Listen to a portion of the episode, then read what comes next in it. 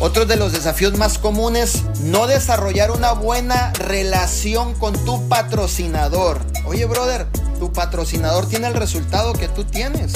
Tu patrocinador tiene y ha logrado lo mejor lo que tú quieres. ¿Qué es lo que tú vas a hacer? Háztelo tu mejor amigo, hijo. Be smart. Háztelo tu mejor amigo. Sé inteligente. José Luis Pastrana es mi patrocinador, es mi mejor amigo. Arman, uno de mis mentores, uno de mis mejores amigos.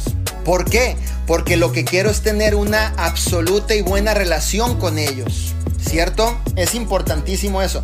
Si tú no estás desarrollando una buena relación con tu patrocinador, es difícil que realmente podamos avanzar de la manera correcta y hacer cosas extraordinarias.